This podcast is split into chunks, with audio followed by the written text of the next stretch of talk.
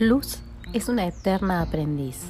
En un momento de su vida, por una causalidad, se anima a sanar viejas emociones anestesiadas, experimentando distintas terapias holísticas y sacando conclusiones de lo que le va pasando después de cada vivencia, como un juego con sus reglas, sus acciones y sus reacciones.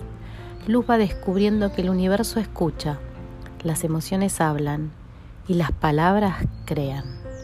Entiende que es importante dejar de escuchar solo a su mente y empieza a prestar atención a su intuición y es más observadora de todo lo que la rodea. Y esa luz ilumina su entorno sin decir nada. Germán, un alemán perdido en las playas de Brasil, se cruza en su vida y la empuja a compartir con el mundo que para vivir el amor hay que ser amable.